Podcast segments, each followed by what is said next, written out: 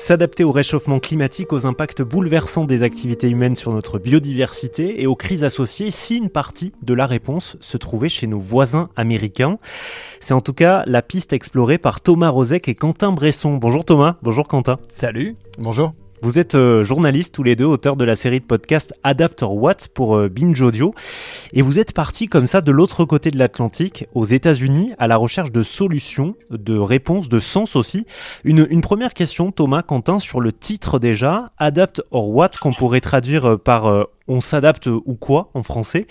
déjà dans le titre, il y a comme une forme d'espoir, d'injonction à agir, même si c'est dans l'adaptation à ce qui nous attend, si j'ai bien compris. Ouais, l'idée c'était que en fait, on est parti d'un idiome euh, américain, enfin anglo-saxon, euh, qui est assez connu, qui est adapt or die, euh, qui est qu'on pourrait traduire par s'adapter ou mourir, qui est qui est un peu plus dark, on va dire, qui est une version un peu plus sombre, et on l'a on l'a tourné de manière effectivement un tout petit peu plus positive en essayant de d'essayer de voir sans tomber dans un côté dans un truc naïf ou dans un truc euh, un peu euh, comment ravi de la crèche en se disant on va tous on va tous s'en sortir ça va être super. Mais de se dire bon bah euh, de toute façon on est au pied du mur et une fois qu'on y est qu'est-ce qu'on fait maintenant quoi? C'était un peu ça l'idée derrière Adapter Watch. Je précise juste que moi je suis journaliste mais Quentin il est technicien réalisateur ingénieur du son. Enfin c'est l'homme derrière le, la construction sonore de de ce, de ce podcast. Tu, tu, tu confirmes, Quentin, tu es d'accord? Tout à fait, je confirme totalement, c'est fait, c'est dire. ok, ça marche. Désolé, Quentin. Alors, euh, est-ce que vous pouvez me parler tous les deux en, en quelques mots de, de, votre, de votre voyage? Euh, Quelles ont été les, les étapes clés euh, dans tout ça? Oui, bien sûr. Alors, on a commencé par aller à San Francisco, où on a rencontré la maire d'une commune qui est juste à côté, qui s'appelle Sausalito, où il y a un gros enjeu autour de la montée des eaux. voilà, on a aussi rencontré des gens de, du Pacific Forest Trust à San Francisco euh, et aussi euh, plusieurs journalistes qui travaillent euh, sur ces sujets-là. Et enfin plusieurs, un seul en fait, on n'en a rencontré qu'un seul. Et ensuite, on nous sommes allés à Yosemite où on a pu euh, faire un tour dans, euh, dans le parc naturel euh, qui est, bah, qui est en partie brûlé suite aux différents épisodes de chaleur et puis en fait qui brûle depuis pas mal d'années en vérité, hein, tous les ans. On a rencontré Marc Rose qui était dans l'association de conservation des parcs nationaux. Ensuite, on est allé à Phoenix. Bon, on s'est arrêté à Los Angeles pour faire quelques interviews sur, sur Zoom pour parler de tous les imaginaires et comment on pouvait imaginer aussi des solutions dans les séries télé dans, euh, dans les fictions, comment pouvoir intégrer euh, toutes, ces, toutes ces solutions en fait euh, aux imaginaires.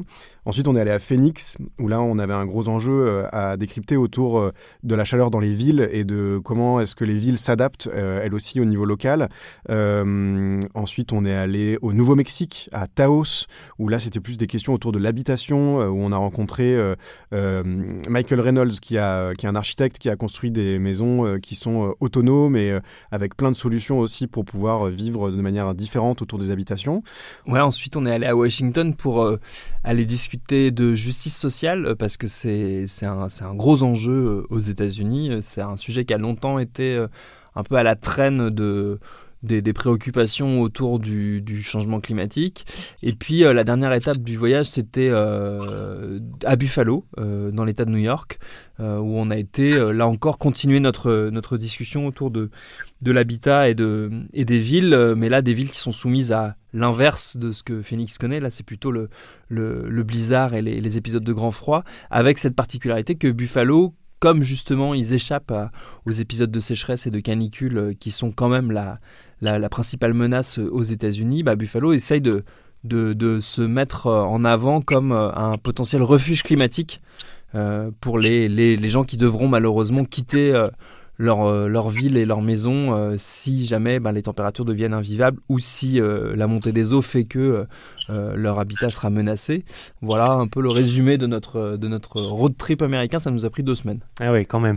Euh, euh, les États-Unis, Thomas Quentin, c'est quand même le second pays le plus pollueur au monde derrière la Chine. Hein. c'est presque 13% des émissions mondiales de carbone.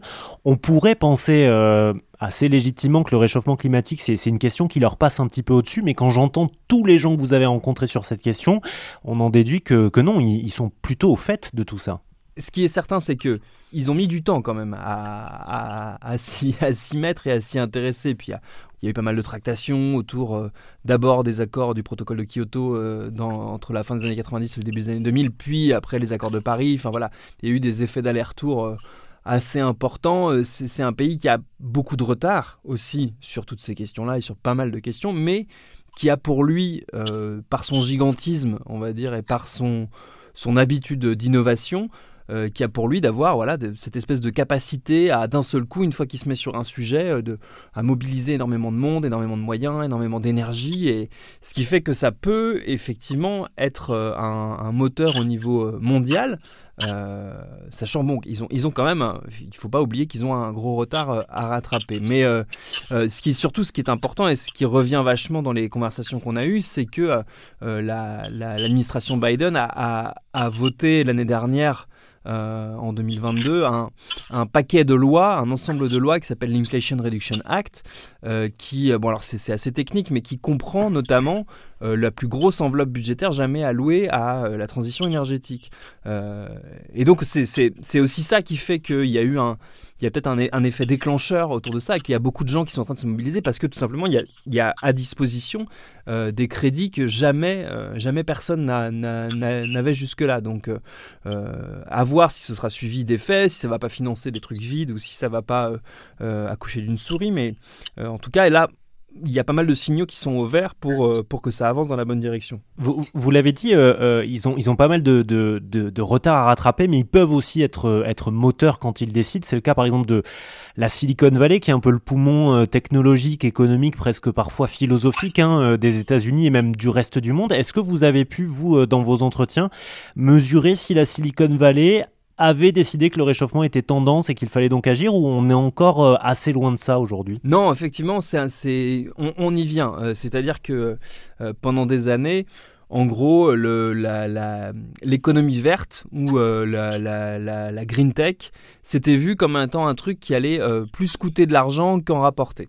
Et on arrive au moment où effectivement il y a tellement de crédits et il y a tellement aussi de, besoins euh, pour décarboner, pour inventer des solutions techniques qui permettent bah, de limiter au maximum les effets du bouleversement climatique, effectivement, bah, en gros, pour le dire de manière très prosaïque et très crue, il y a de l'argent à se faire.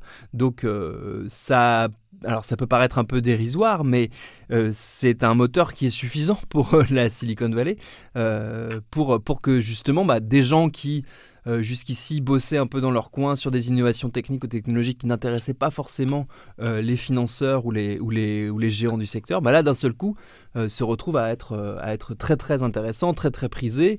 et donc ça, oui, ça déclenche et ça, ça, ça crée des effets d'accélération très forts et qu'on est en train de, de, voir, en tout cas là-bas, ils, ils en sont pleinement, pleinement conscients, ils sont pleinement dedans. Thomas Rozek et Quentin Bresson, les deux hommes derrière la série Adapter Watt en partenariat avec l'ambassade des États-Unis en France euh, pour Binge Audio. Les liens vers le podcast sont à retrouver évidemment sur rzn.fr. Merci à tous les deux. Merci.